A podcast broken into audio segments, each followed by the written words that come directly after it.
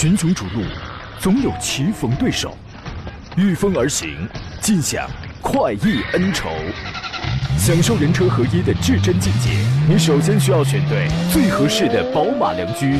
精彩汽车生活从这里开始。买车意见领袖，权威专家团队聚会团购买车，专业评测试驾，主持人杨洋为你客观权威解析。这里是购车联盟。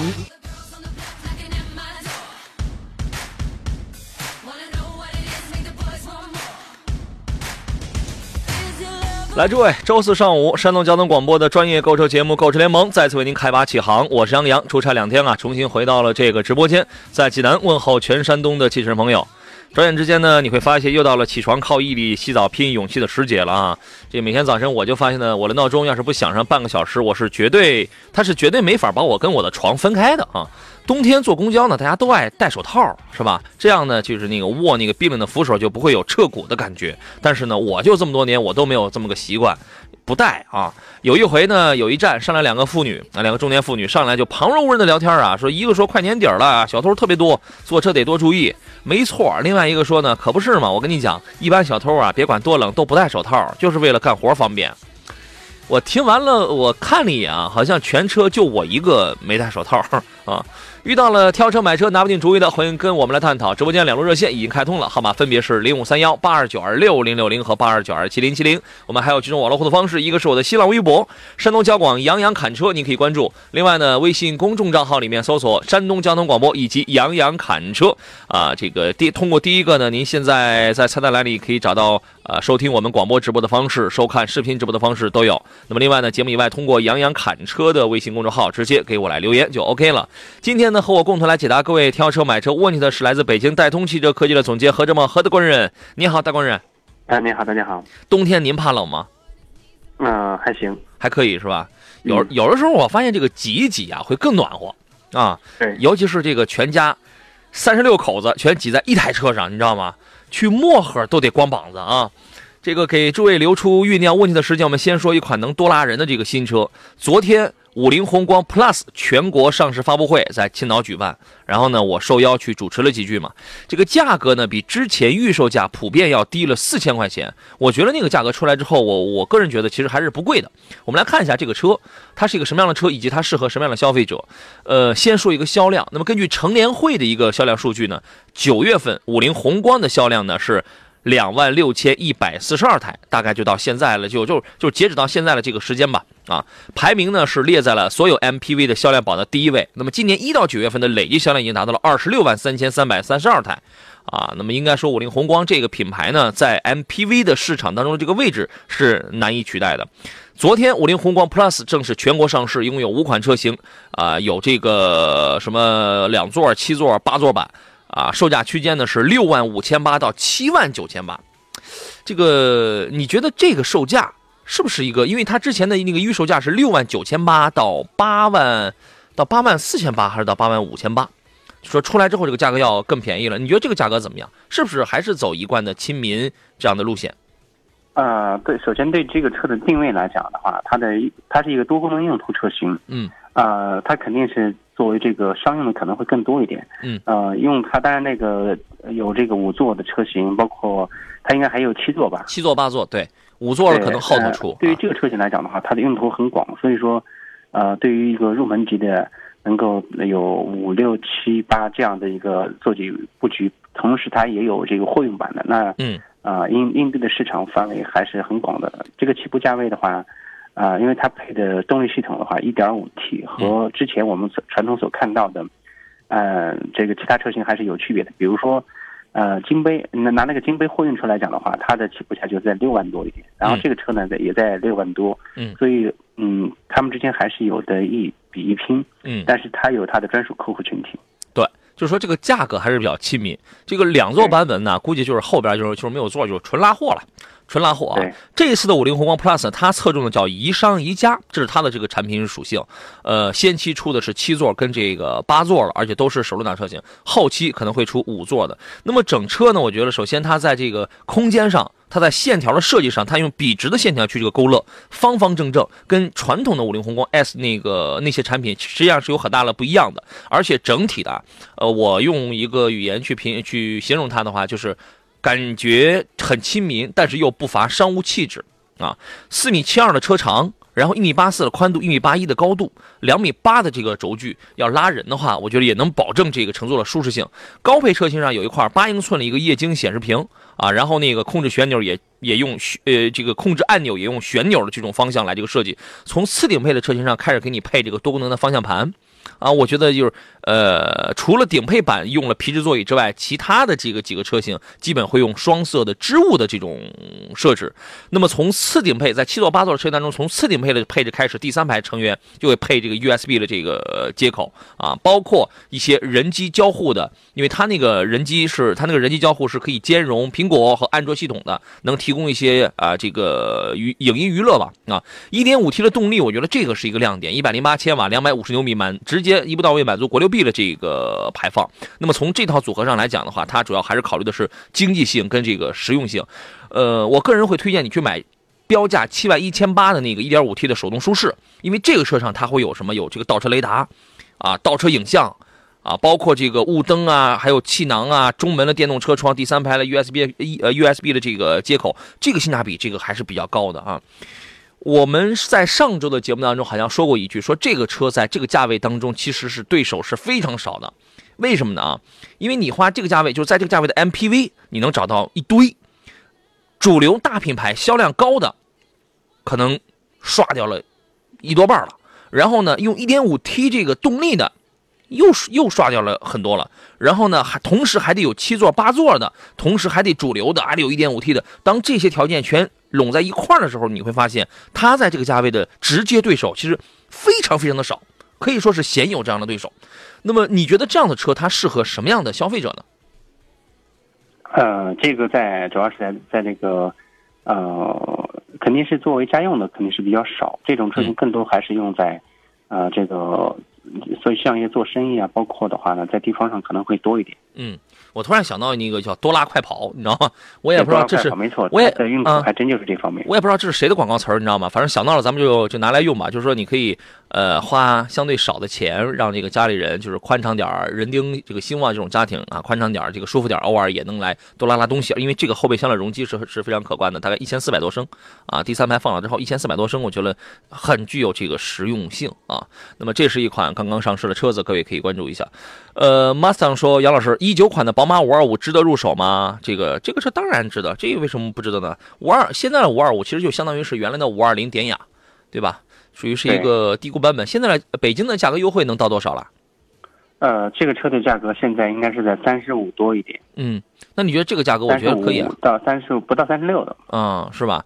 它就相当于呃把这个标号给提升了，但是相当于之前的这个五二零完全没有问题啊。宝马最近对，如果如果要选择宝马的话呢，我建议呃，如果说费用预算够的话，可以加点钱购到五三零，因为五二三零价格要高一些的话，它在诸多方面还是有一定区别。对，首先发动机肯定是不一样的，一个高低功率。嗯，硬件方面也会不一样。嗯，驾驶的体验各方面的话还是有些差别。嗯，我觉得可以这个选五三零。嗯，在操控跟配置上，这是两大最最大的这个差别啊。对。呃，宝马最近出了几个新车，呃，叉 E 已经改款了，有听众已经找我买了嘛。然后呢，叉二，叉二呢也刚出了有七款车型，二十六万六千八到三十二万九千八啊，比这个进口版本呢增加了 M 运动套。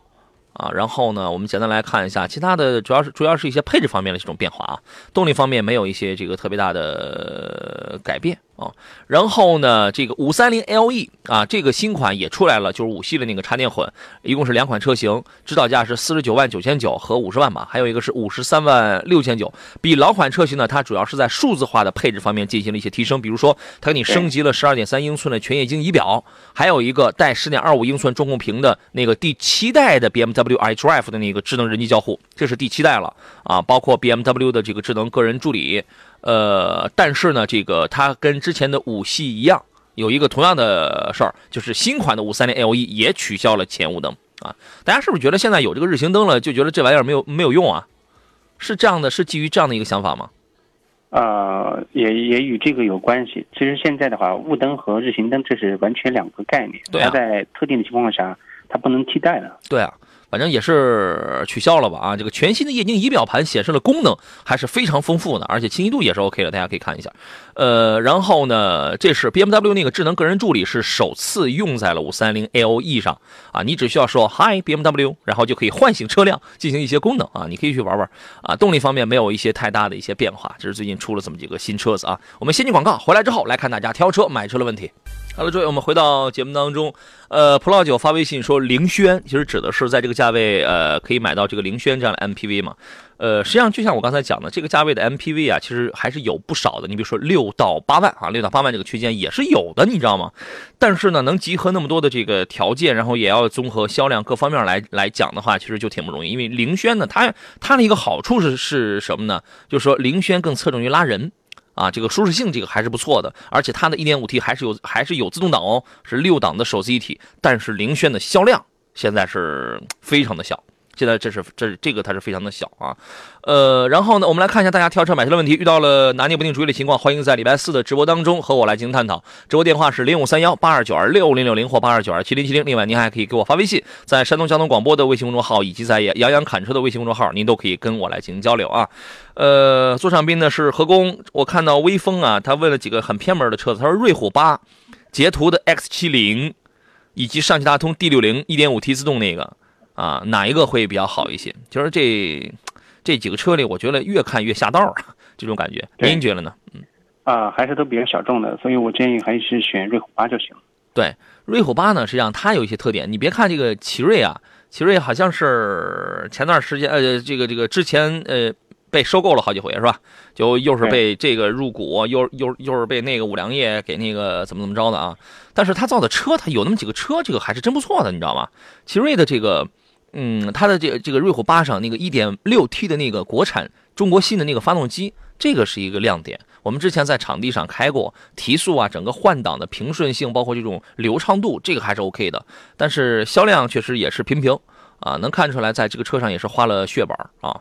刚子说：“杨老师，你试驾过荣威的 RX Max 吗？还没有。呃，1.5T 的变速箱和凯迪拉克的 6T50 是一样的，这个变速箱稳定吗？哎，它那个变速箱跟凯迪拉克那个是一样的吗？啊、不一样。凯迪拉克目前的话，我们看到全系已经配置了这个八速，嗯，呃，甚至这个呃更多档位的这个变速箱啊、我们看到都上呃时速了。这个对嗯，八速九九速变速箱嘛。啊，他为什么说跟凯迪拉克那个是一样的呢？销售告诉你的是吧？啊，是不是？这个多方概念嘛。啊，然后好，那这个我们先抛开不讲啊。荣威的 RX Max 这个车我还没有开过啊，因为这个时间的关系，呃，静态品鉴过，因为它是这样啊，在汽车这个东西里边啊，你只要在在这个圈里你待的时间久了，你你会发现很多东西啊，它是相通的。还有一个呢，就是三岁看老，你只要知道它用的是什么发动机，用的是什么变速箱，它大概的是一个什么水平，然后你就能知道为为什么呢？因为在这个圈里或者在它这个品牌里，不是只有它在用这套动力组合，你知道吗？它是很现成，无非就是还是那套底盘，还是那套发动机变速箱，然后给你盖一个不一样的车壳子，给你用一些不一样的这个做工，调教可能会略有不同，大概就是这么个意思。啊，粗放来讲，这么当然，这个车你要去开的话，你还是能感受到一些细微的差别。为什么呢？因为由于重心不一样，由于悬挂这个这个调教不一样，包括车身的刚性不一样，它会带来一些不一样的一些感觉啊。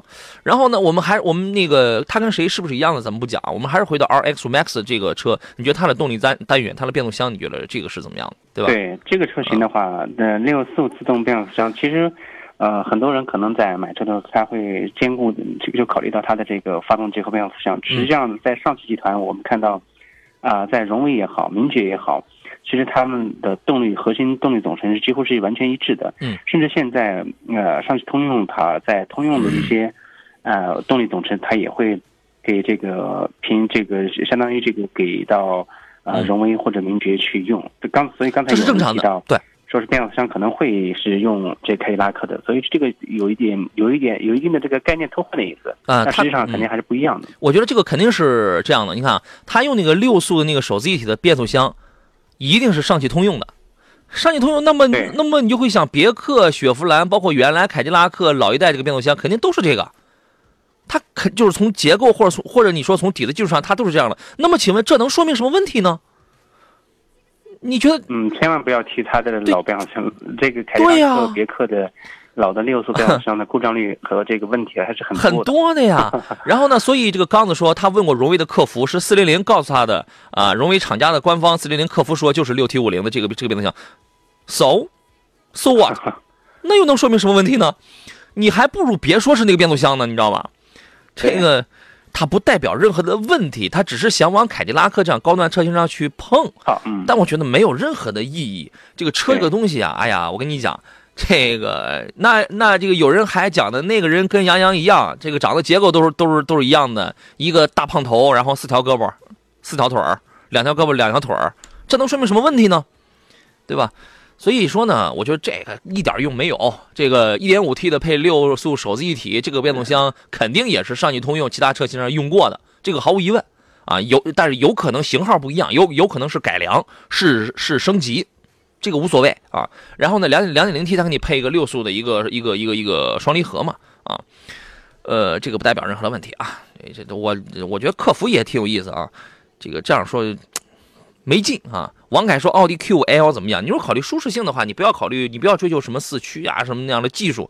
我觉得这个车还可以，为什么呢？呃，BBA 里边这个车现在是最便宜的啊。对，目前的话 Q L 二.点零 T 的呃四零低功率版已经到了二十大几，不不到三十了。哦，是吗？啊，对对对，嗯不到三十，反正就就三十左右了嘛，就三十左右。嗯，呃，四驱是从 Quattro 阉割到呃阉割掉到呃阉割到四十四十四驱嘛。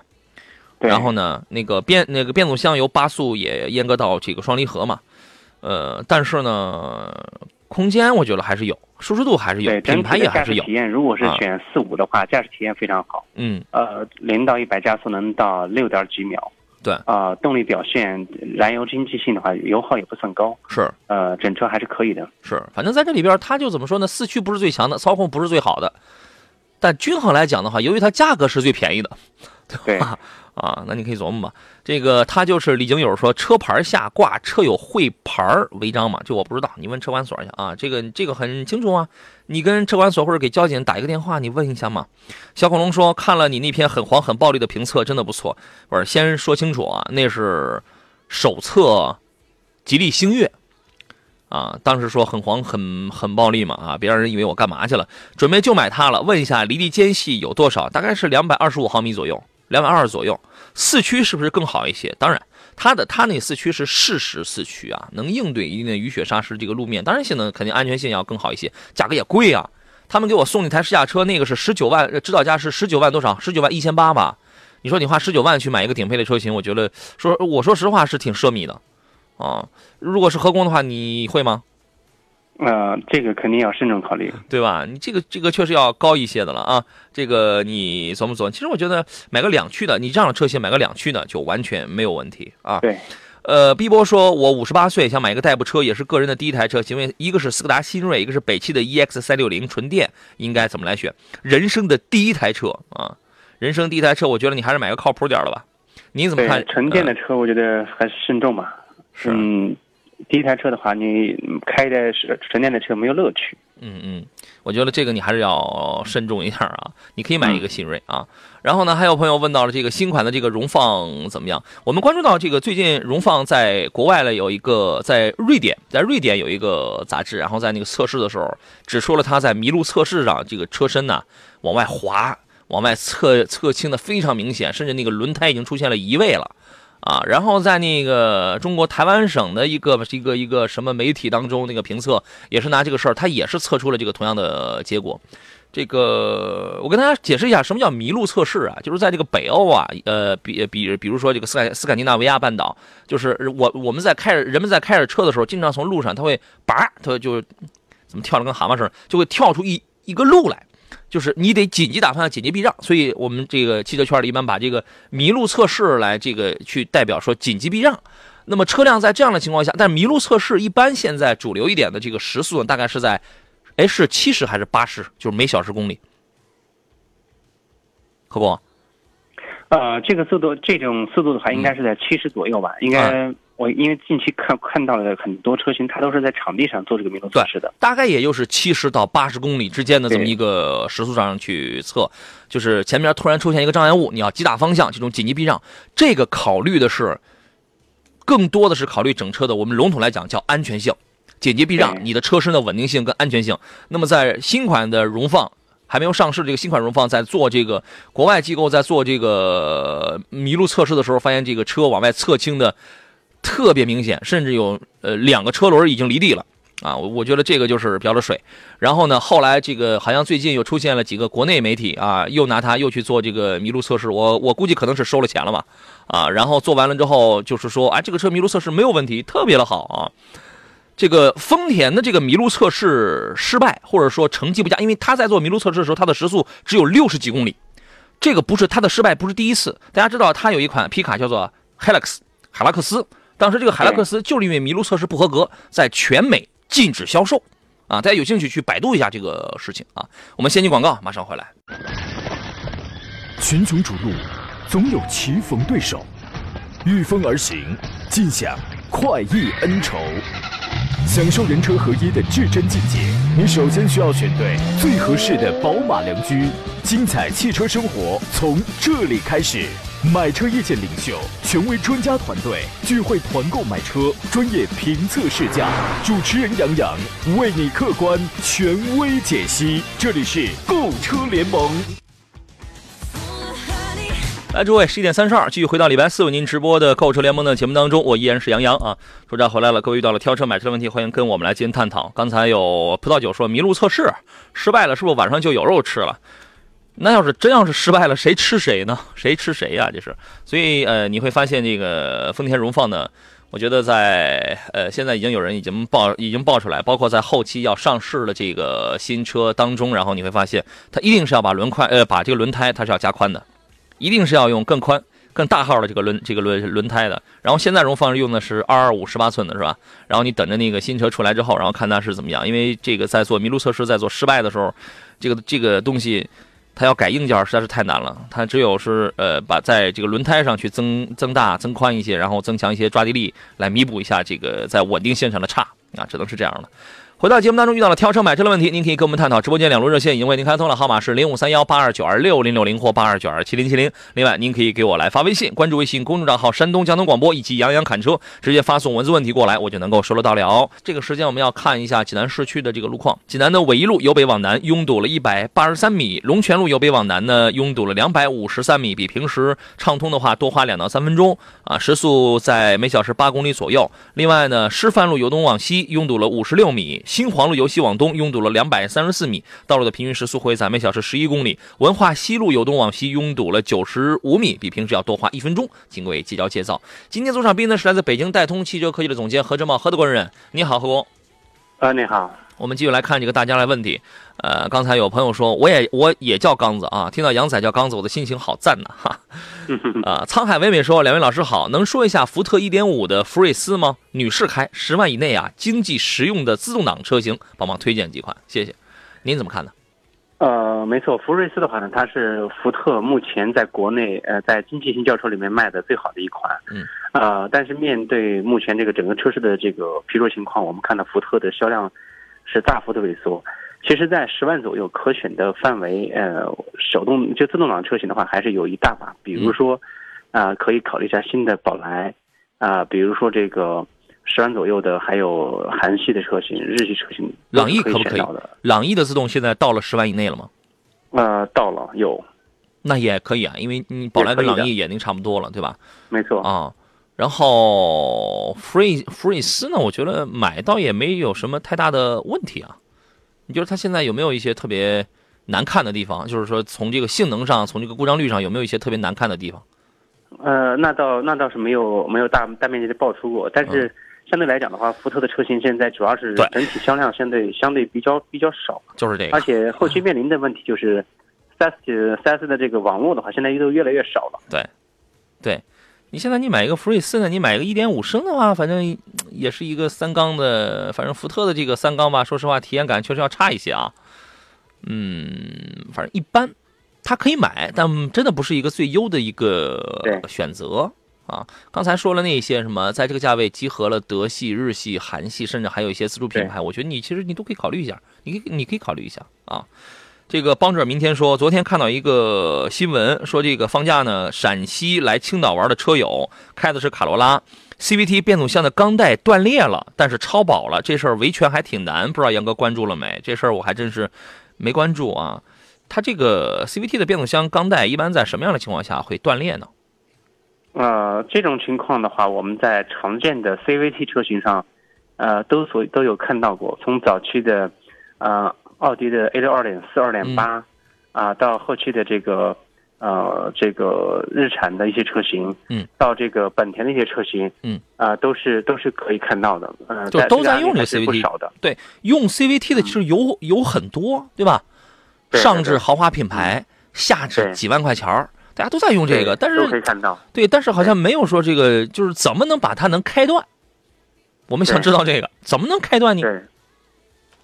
你给我们讲讲。开关的这种这种情况的话，只有两种可能，一种是这个钢带的 CVT，它的动力传动它确实通过钢带来来传递的。是的。钢带的这个呃这个应力性应力性的这个损伤，嗯，包括这些方。第二方面，它这个变速箱内部的呃呃卡滞，嗯，包括这个呃发动机和变速箱在这个特定情况下的这扭矩的瞬间增大，嗯，它都可能会给一个寸劲上这个钢带。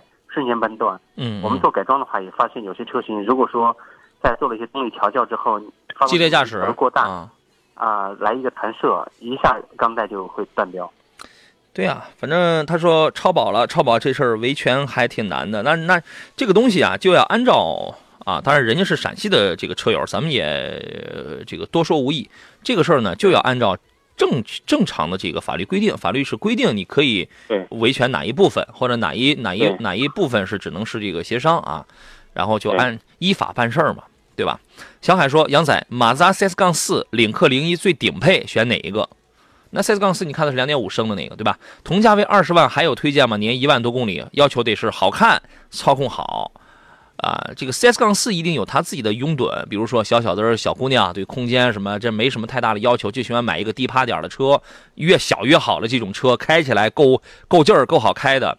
领克零一呢，就属于那种大家颜值控啊。其实领克零一的对领克零一颜值方面的要求，这种颜值控的这种苛求度，应该比马自达应该要更高一些。它很另类，它特它特别另类。而作为一个顶配呢，又是两点零 T 的这个动力，很强的推背感，包括还是一个四驱。说它能应对的很多的这个，而且开起来也非常的稳健，我觉得，就是它能应对的一些东西，实际上是 CS 杠四实际上是不具备的。这两个车如果让我的话，我会去买零一的最顶配，因为我兼顾颜值和实用这个方面。何故，你的选择会是什么？对，在综合性能方面来讲的话，呃，领克零一的这个车型，呃，二点零 T 它综合在性能方面确实很棒的。如果男士你要追求动力性能的话，零一的。顶配车型肯定是可以的，但是二十万左右，我还是要还有其他的吗？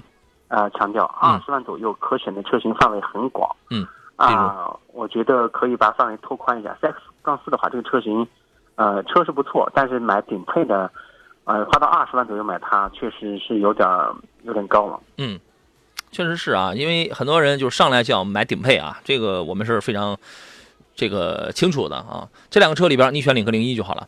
唐说：“呃，我问一下，本田 CRV 风尚版两驱值得入手吗？可以啊，你这个你可以买。但是现在朋友，现在你买，你专挑冷天马上要到的时候，那你买，那你即将成为这个怎么着？你要成为长机油测试员啊？你天暖和的时候，那你早该买啊！你现在天冷了，你万一你刚一买回来它就长机油呢？”对吧？而且现在那个那个 1.5T 那个发动机还有这个失速的问题。它失速的问题，好像最近我听说啊，这个当时不是把这个事儿归结给呃那个冷凝器的那个出口的设计好像有一些问题，对吧？对那个中冷的冷凝器的出口。对，嗯。然后说呢，就是在潮湿天气，比如下雨的天气里，容容易那种设计风格容易吸入到这个带进去这个水汽嘛。然后后来就有人就就去召回，我一个朋友开一台 Inspire，然后呢三个月大概两三个月之前就开始召回是吧？然后呢现在还告诉他没有件儿等着，四 S 店现在还告诉他没有件儿等着，害得他现在天天也都不敢上高速。然后呢，但是有人参与召回了，有人被召回了，有人换了之后发现依然依然是那样了，没有用啊，依然还是失速啊。那这个事儿，那那你这个就要有说到了啊。所以说我建议燃油版的这个 1.5T 的这个本田的两本的这个发动机，我建议你还是慎重一下吧，你还是慎重。你看我们节目当中有人问啊，混动版的能不能买？我说可以啊，这个倒没什么问题，对吧？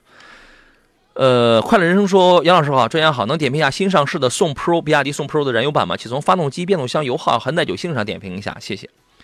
它用的其实都是一些现成，都是比亚迪家里现成的东西啊。没错，哎，1.5T 的动力，六档的这个双离合，你会发现他家的车都在用这套东西啊。这个车您的评价是什么样的呢？呃，这个车的话呢，我首先的话，它在这个诸多方面做了相应的这个呃新技术的应用，呃，相对而言定价的这个区间也不是很高。嗯，九万、十万呃，如果？看好这款车的话，呃，八万多到十一万多这个区间，啊、主要是看哪看买哪个这个就哪哪个配置的。嗯嗯嗯，这个车你可以买啊。你要说从耐久性上，谁还能不出点小毛病啊？我觉得比亚迪造车呢，现在也是比较也是比较精致的，也是比较精致的。比早些年是不可同日而语的。哎现在这这两年的话，改进确实是非常之大。对，别再提以前的比亚迪牌的花冠了，是吧？那个那个 F 三时代那个就不能提了，那个卖的越多毛病越多，你知道吗？卖卖的越多口碑越差。在汽车圈里能达到这样口碑的，可能也就是比亚迪。比亚迪 F 三当年那可卖的是万人空巷抢 F 三啊，对，卖的特别的多，但一度一度导一度导致了什么？我挣了钱了，但口碑一下子跌到谷底了，一下特别的差，因为那个车真的很差，你知道吗？这个，但是现在呢，你会发现它，哎，它设计师也换了，导致这个车由外而内的这种精致程度，整个也换了。对吧？然后呢，这个现在做这个大件儿，我觉得也都没什么问题。这个车你看好是可以买，同价位上的竞争对手啊，那无非就是吉利啊、长安啊、荣威啊，像是这样的车子，你可以对比一下。但是对，当然这个车我觉得是是可以的啊。呃，因为现在我我还我还是那话，对于中国人而言，造发动机、造变速箱都不是问题，都不是问题啊。重重要的问题是匹配啊。现在已经都不是问题了。眼睛醉了说啊，广汽传祺的 GM 六推，请推荐一款配置二孩家用啊，GM 六 GM 六这个车型本身它的尺寸就是就比较大，嗯，如果看好来讲的话，啊，GM 六是指小尺的，GM 八是大尺寸的，啊、作为七座的这个 GM 六来讲，我觉得，啊、作为家用，嗯，这是完全可以的。这个主要是取决于你的购车预算，嗯它的车型配置呢有有几款，我觉得，呃，选一台这个十到十到十二万，嗯，这个区间就可以，买个中配的就可以。哎，别买了太贵了啊！你别买太贵。然后呢，我真的特别想建议你在这个价位，就是一样的，还是何工说的这个这个价位区间，你看一下 1.5T MHEV 的那个就是油电混的那个吉利嘉际，我真的我对吉利嘉际的话，我觉得是挺好的，对也是在它也是在您刚才说了这个价位，对吧？价位区间没错。它还是一个 1.5T 的，而且还是个油电混的，啊，这个带什么制动能量回收，就是反正就是解粗通俗来讲就是省油，动力还好啊，这个主动安全还这个不错啊，你可以对比一下啊。张伟说花冠牌的 F 三，那可不就是嘛，当年就是仿那个车的嘛。我们进广告，马上回来。来，诸位，我们回到今天最后一段的节目当中。刚才有人发在我们车友群里问，今天还抢红包吗？有啊，现在开始。快乐人生说，终于念到我的问题了，好荣幸啊！祝工作顺利，谢谢啊。水到渠成说，杨老师何工好，麻烦点评一下捷达的 VS 五自动挡的中配，准备要提车了，谢谢啊。这个车其实我们原来就一直说，呃，就是件儿都是大众的，对吧？但是价格它是便宜的啊。要是看好的话，我觉得是可以买的，可以买。啊、您觉得呢？如果看好的话是可以的。就是预算不要太高，为什么呢？因为你预算要是高的话，我就觉得真的是不值，你知道吗？我们真的就可以去买点别的车了啊。呃，轻描淡写说：“你好，杨洋。哎呀，你的问题被别人的迅速顶掉了，sorry，我我仿佛看到是一个问奥迪的啊。你好，杨洋，听他们说奥迪 A4L 明年会有个小改款，不是内饰显示屏能不能换成新款 A6 的那种？像 我也我也想，你知道吧？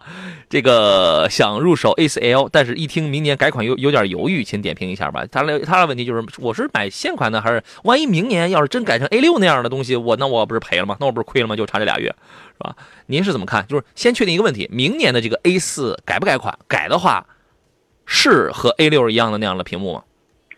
呃，是我们看到，在国外的展会上已经看到了新款 A 四，嗯呃，而且国内改款的 A 四也是很快，呃，年内上来的可能性不大，应该在明年年初。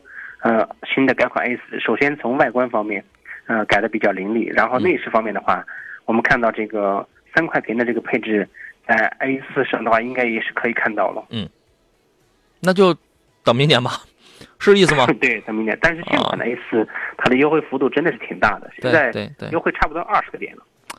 确实是这样啊，所以说，嗯，你怎么着，不差钱就等明年吧。在路上说夏利威志仿丰田威驰，那是仿的呀，也是相当垃圾啊。倒是他倒不能这么说，因为他是这样一个每一个时代啊，其实都有自己这个时代相应的就是该有的产品。对，哎，没准你再过去十年，你再回过头，你看现在什么车都是垃圾，你可能你会这样讲，你知道吧？就是技术也是在不断的在翻新着嘛。说到了这个奥迪，刚才有人呃给我发了一微信，看一下，这是杨康杨洋侃车微信上这个 KG Kevin Garnett 是吧？他说奥迪 A 三推荐一个配置吧，价位是多少？三厢还是两厢？配置我我们就不推荐了，因为 A 三一现在现在价格比较的低啊。哎，北京最低能做到多少？十几？嗯，十二。目前的话，这个车型。呃，最近我没有太关注过，但是肯定价格不会太高。对，价格肯定会非常的低。然后呢，呃，这个你需要根据你的预算，因为我们看好了配置，你不一定能看得上眼啊，对吧？然后呢，买两厢还是买三厢呢？其实三厢也没有什么太高的实用性啊，在 A 三这个车上多少有一点儿是吧？呃，这个随你就好了。你一个人开呢，还是讲究点实用性呢？反正两厢卖的比三厢好。对。对吧？这个这也是你自个儿定的事儿啊。然后呢，呃，大概也就是这个礼拜，应该是这个礼拜，新款的 A3 上市了。Sportback 的那个两厢的指导价是十八万九千二到二十四万七千二，三星的 Limousine 的那个价价格是十九万五千二到二十五万这个两千七。它主要就是对配置进行了升级，想去重点在时尚还有动感这方面做一些这个改进。售价基本是一致了，但 S Line 车型增加了 S3 版本的那个进气中网。啊，然后呢，三五 T FSI 的那个风尚，哎，你要你要买的话，我觉得你真的就应该从这个配置开始买啊。还有以上的车型会标配一个红色 RS 的一个出风口，还有一个 S 系列的钢制的一个歇脚的一个踏板儿，啊，反正就是这些个变化，其他的也也没啥。呃，全系都会给你标配一个定速巡航，还有电动加热折叠电耳，啊，我觉得你要买的话，你不妨看看那个三五的风尚。是吧？因为三从从三五风尚开始往上，呃，开始增加了一些什么防雾锁呀、智能钥匙啊什么这样的东西，你可以看一看啊。重点看看你那儿的这个价格。管没气儿的说，杨洋帮忙呼吁一下，希望汽车人们开车别玩抖音、微信了，太危险。特别在快车道上龟行了那些，基本都在玩手机，因为你的节目太火了，听的汽车人比较多。这个开车玩手机这个东西，我们确实是应当杜绝一下啊。您不为别人考虑，也得为您自个儿这个。生命安全你也得考虑一下呀。你这个抖音就那么入迷吗？抖音能够给你带来什么呀？你是网红啊？微信就那么入迷吗？这个群里头不回个微信啊，或者这个别人给你发个微信，你要是不立刻回，你要是不刷个朋友圈，你就少赚了十万块钱是吧？这个这些东西啊，我觉得真的是是大家都是成年人了，该用成年人的这个思维方式来思考一些问题了，好吧？这个我我这个我们就不说了啊。强子说：“杨哥你好，点评一下探界者的 1.5T 和 2.0T，还有什么其他推荐吗？落地二十万以内，探界者要买的话，你最好买个两 2.0T 呀。”对。呃，说实话，2.0T 的那个九速的变速箱还稍微好一些啊。这个 1.5T 的那个它是用六速啊，昂科威是用七档干式双离合，六速或者七档干式双离合这两变速箱都一般。都一般。呃呃，首先的话，这个探界者呢，2.0T 的车型我试过，整体来讲，呃，综合性能各方面确实表现很很好。嗯。而且目前为止，这个车的优惠幅度真的挺大的。是的。呃，1.5T 的我建议不用考虑，直接选的 2.0T 的就行。对，我觉得你可以琢磨琢磨啊。有朋友还抢到了一个一块零二分，祝贺你啊！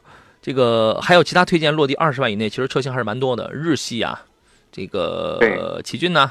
这样你可以考虑一下，或者现款的，就是老款的荣放，然后呢，对，嗯，韩系就是一个呃第四代的这个新胜达，哎，新胜达能做到二十一里了吧？现在，啊，你看一下新胜达的话，目前的这个情况，呃，有可能应该差不多，对对对，因为韩系车优惠挺大的，对吧？呃，然后呢，这个德系里边，你就看看像途观呐、探岳呀这样的，对吧？对，呃，另外就是自主品牌里边，像是领克呀什么这样的车子，你可以琢磨琢磨。走者如果说你好，杨老师，我的我的车呢是荣威的三五零手动挡的，那你年头可挺老的了，六万哎六万公里，当时就发动机链条拉长顶气门，身边开这车的有四万七万，好多都是这毛病，从来也没听过厂家说有过召回啥的措施。杨老师你怎么看？那如果是通病的话，那必须那就是要召回的，对吧？这个六万公里发动机链条拉长顶气门，我觉得这个。这个属于是设计之初的这个问题，啊，应该是链条胀紧器的质量问题。对，这是设计之初的问题啊。所以说，如如果还有在开这批车的这个这个朋友的话，是应当跟你的经销商然后去这个联络一下啊。不过我觉得，如果还有的话，应该也是出保了。我觉得这批车主肯定是出保了。嗯，呃，豆豆说，帮忙点评一下马自达八两点五智尊版这个车怎么样？你是你是要干啥？你上买回来当古董收藏啊，油耗还高，舒适性也连奥德赛都那个都没都没得好，保值还差，你这干啥？我觉得没啥必要吧。对，这个车真的没有没有任何的必要啊。然后思考，这是前两天给我发微信，十月十一号给我发微信，这刚给我回复了。它是一个什么事儿呢？我看一下啊啊。他说他是一个德州 CT CT 六的这个车主，当时店里边给他推荐德州哪个凯迪拉克的店啊？这个当时给这位客户推荐的是样车，给他优惠了两万块钱。买回来第三天就发现倒档跳档，紧接着就出现大屏空调控制键不好用，啊，在使用过程当中发现没有主动刹车，再就是没有跟车系统，然后回去找他们销售不承认。啊，销售不承认有跟车系统啊，他说主动刹车防碰撞有，但是也不体现。什么叫有也不体现？这是他十月十一号给我发了个微信，然后后来我们这个收到，然后给他回复了之后，刚刚又发了一个，他说谢谢您的关照，四 S 店刚刚联系我了，他说帮我联系厂家，过两天给回复看。首先感谢您的这个帮忙，有消息及时告诉您，希望您继续帮助下去啊。这个销售顾问我觉得他就很不专业，你知道有有的时候我我我们买东西啊，我们不怕说这个东西贵。我们怕的是，我们花了贵的钱买了个便宜的东西，而这个销售顾问在给我们讲的时候，他给我讲成了一个贵的东西，就是由于他的不专业导致了我的一些个损失。我们害怕的是这个，你知道吧？然后，哎，但是他这个问题，他为什么会买一台样车？我当时我就跟他说，你便宜两万，这个也不多，你知道吧？他他就第三天他就他就会发现这个跳档什么呃空空调控制键不好用，他为什么他会出现这样一系列的这些毛病？这是软件还是硬还是硬件的问题？呃，这部分的话，肯定是与它的这个软件和它的呃这个控制部分有有关系，它才会出现这种情况。嗯，是吧？行，那就继续等这个店里面回复吧。我一般出现一般一一般通用啊，包包括和这个凯迪啊，然后出现一些问题的话，店里面都是解决不了。嗯。都得找厂家。唐说：“我我不知道凯迪的店里为什么这个这个技术现在就这么糙啊。”唐说：“杨哥你好，刚才我正听您的节目呢，我就想问一下，二十万左右的，你这个是发了语音，然后是自动这个翻译，你翻译的不准。这个想入手一款奥迪 Q 五合适吗？后边后边我就不看了，都翻译错。奥迪 Q 五车型的话。”呃，销售的话，主要是因为它价格比较合适，所以说整体销售还是慢慢会慢慢有量了。它二十万哪能买到奥迪 Q 五啊？二十万，他现在想买二手吧？哦，那么所以我的节目里不要给我发语音，你发语音它是这个系统是自动识别，你的语音可能没有那么标准，我们的系统可能没有那么先进，识别不好哈。最后一个修车的问题吧，启华说：“你好，路虎发现神行 HSE 这个车，朋友，您的这个车啊，前段时间大批量召回。”啊，说跑到三十八公里的时候会发现有明显的闯动，就跟进气不足一样。请问需要检查一些哪些地方？对，他这个需要检查哪些地方？呃，这这个问题来 来讲的话，得需要具体查一下。最好是，呃，最好是这个有一定的测试数据，然后可以具体详细分析。从这个主观的来判断一下，可能这个不太好具体确定在什么地方，是吧？到店里边去这个刷一下那个故障码呀、解码解码器啊，对对对啊。然后呢，HSE 包括这个路虎的那个 P 四百，呃，都有过严重的共振、噪音这样的问题，全国大批量维权、大批量的这个召回啊。